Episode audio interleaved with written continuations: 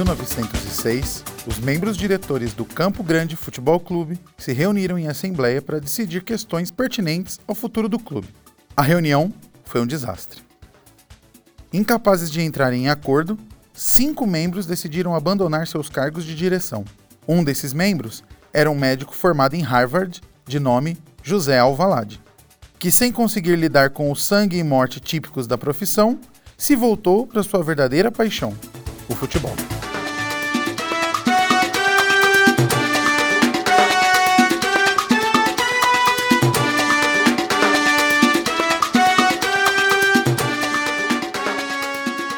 José recorreu ao seu avô, Alfredo Augusto das Neves Routremann, o primeiro visconde de Alvalade, para conseguir um empréstimo e fundar seu próprio clube de desportos. Foi assim que, em 1 de julho de 1906, o Sporting Clube de Portugal nasceu, tendo o primeiro visconde de Alvalade como presidente e José como sócio número um. O Sporting, também conhecido pelo leão que lhe serve de mascote, é um dos três grandes times de Portugal, dividindo Lisboa com o seu principal rival, o Benfica, ou o time da Águia. Meu nome é Tiago e este é o Lusitânia, e hoje iremos conhecer a história de um 7 a 1 bem diferente daquele que amargou para sempre a Copa do Mundo de 2014 para nós brasileiros, mas que também mudou profundamente a história esportiva de Portugal.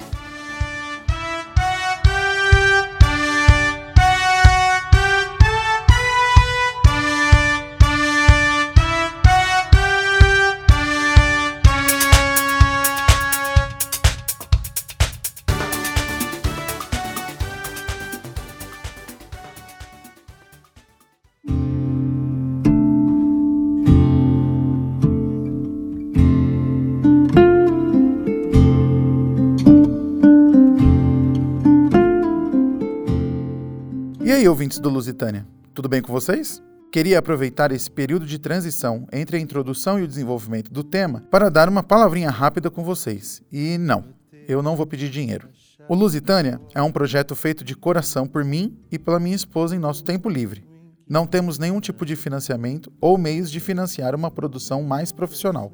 Fazemos esse podcast por amor mesmo e por vontade de dividir histórias e curiosidades sobre Portugal. Nosso desejo, no entanto, é de expandir a produção, profissionalizar quando possível.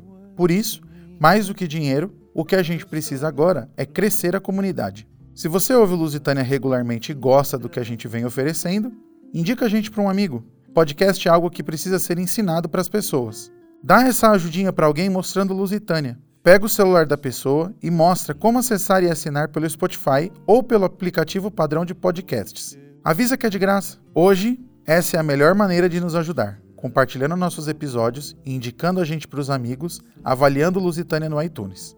Se você é uma marca, você também pode patrocinar um episódio ou anunciar aqui com a gente. Atualmente, temos um público modesto, mas bastante fiel. Antes de seguirmos com o programa, queria pedir desculpa pelo pequeno atraso. Nossa intenção era voltar em fevereiro, mas, por conta da vida, não foi possível. Obrigado por tudo, pessoal. Beijinhos grandes e fiquem com o episódio. Deste-me a chave na mão. Queres que seja o inquilino que mora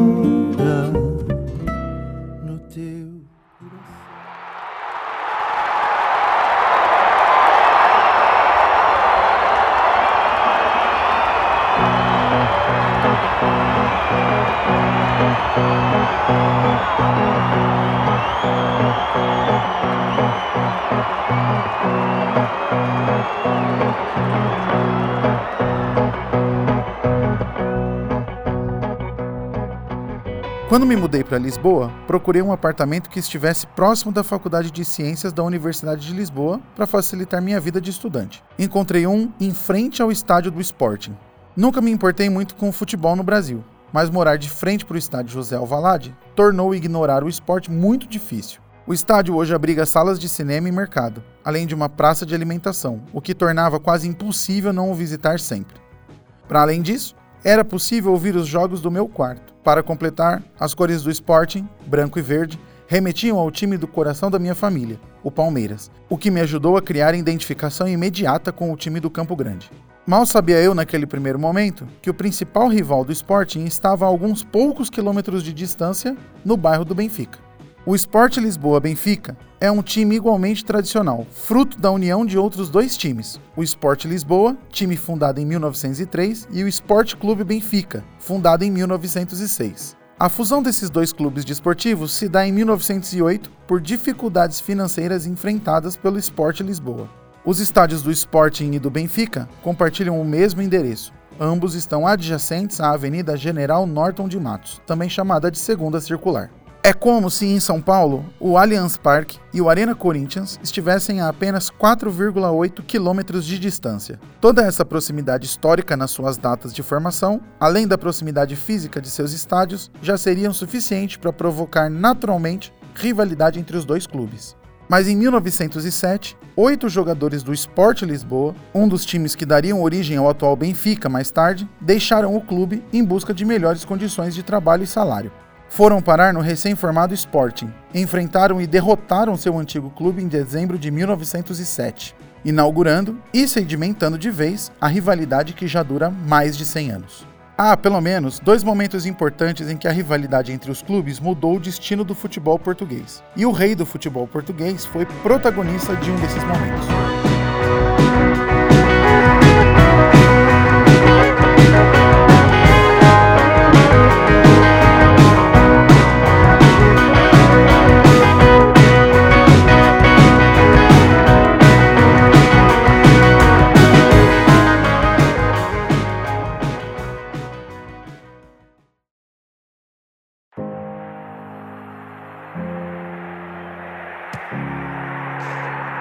A primeira vez que nós estivemos juntos foi quando o Brasil perdeu na, na Inglaterra do, do, Portugal, né? Pergunte a qualquer brasileiro quem foi o maior jogador de futebol do mundo e ele irá responder que foi o Pelé.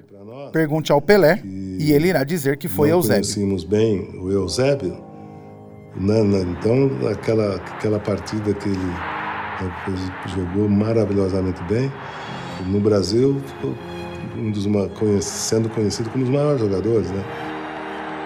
Sabia que chamava ele de rei em vários lugares da, da Europa.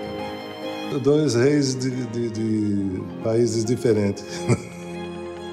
ele foi, sem dúvida nenhuma, um dos melhores atacantes, centroavante, Pantera Negra. Eusébio da Silva Ferreira foi um jogador de futebol português nascido em Moçambique, ou moçambicano de nascença, mas com cidadania portuguesa, já que Moçambique ainda era colônia de Portugal à época. Era conhecido por muitos como Pantera Negra, mas também atendia pela alcunha de The King, o rei.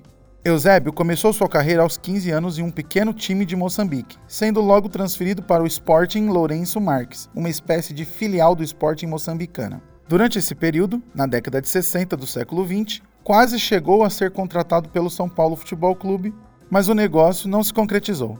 É aqui que a história de rivalidade fica maior que a realidade.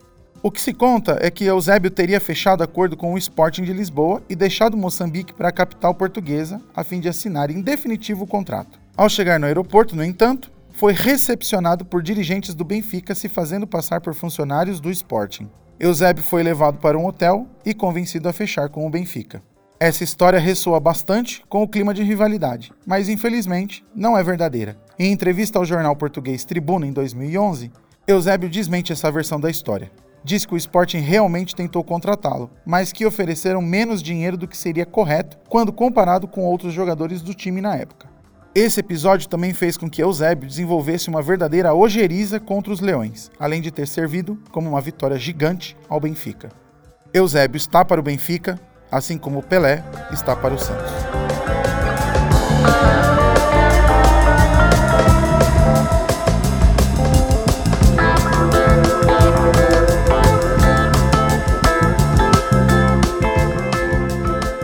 No Campeonato Nacional de 1986, o Benfica era unanimemente o melhor time em campo. Com efeito, o time da Luz venceu o campeonato com folga. Ao longo de todo o campeonato, o Benfica sofreu apenas uma derrota, mas não foi uma derrota qualquer. O jogo contra o Sporting em 16 de dezembro de 1986 parecia ser um jogo simples. Os Leões não estavam fazendo uma campanha particularmente boa esse ano. E, frente ao seu maior rival, parecia ser uma vitória fácil. Mesmo o gol marcado pelo Sporting aos 15 minutos, inaugurando o placar, pareceu não afetar o Benfica. O primeiro tempo terminou neste 1 a 0 para o Sporting e se esperava que na volta do intervalo o Benfica viraria o jogo e seguiria rumo a mais um título. Porém, não foi bem isso que aconteceu. No retorno do intervalo, o Sporting marcou outro gol pelos pés de Manuel Fernandes aos 5 minutos. O Benfica reagiu aos 14 minutos, marcando seu único gol da partida. O que se seguiu foi uma carnificina absoluta. Assim como no Brasil contra a Alemanha em 2014, o Benfica sofreu um apagão imenso depois de Mid marcar 3 a 1 para o Sporting. Então veio 4 a 1, o 5 a 1, Manuel Fernandes, golo do Sporting. o 6 a 1, romper o Oceano, atenção, Manuel Fernandes, é golo. Golo do Sporting, Manuel Fernandes, 6 a 1. E o 7 a 1. Atenção, Muitas facilidades e o Sporting ali é gol. É gol do Sporting. Incrível essa defesa do Benfica. Manuel Fernandes a fazer o 7 a 1. Mas o que é que está a passar nesta equipa de Mortimor? De facto que ninguém compreende. O Sporting entra ali até só ao luxo de, de falhar eh, na primeira intervenção que o jogador, que o avançado do Sporting ali usufrui. De facto,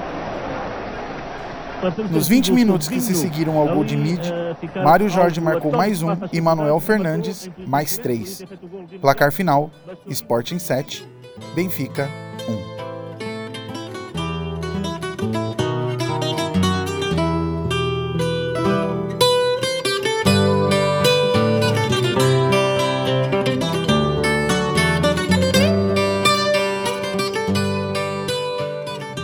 Essa foi provavelmente a maior derrota sofrida pelo Benfica. Como dito anteriormente, o Benfica acabou vencendo o Campeonato Nacional de 86-87. A derrota contra o Sporting foi a única derrota sofrida pelo time da Luz esse ano. O Sporting terminou o mesmo campeonato em quarto lugar. É como se em todo o campeonato os Leões tivessem vencido o único jogo importante. Não roubaram o título ao Benfica, mas roubaram a invencibilidade e a possibilidade de um campeonato histórico. Só em 1994 o Benfica conseguiria dar um troco à altura, marcando 6 a 3 contra o Sporting no jogo que ficou conhecido como a Vingança dos Encarnados. O embate de resultados entre os dois times continua, e nunca se sabe quando o próximo capítulo de rivalidade entre os times lisboetas será escrito.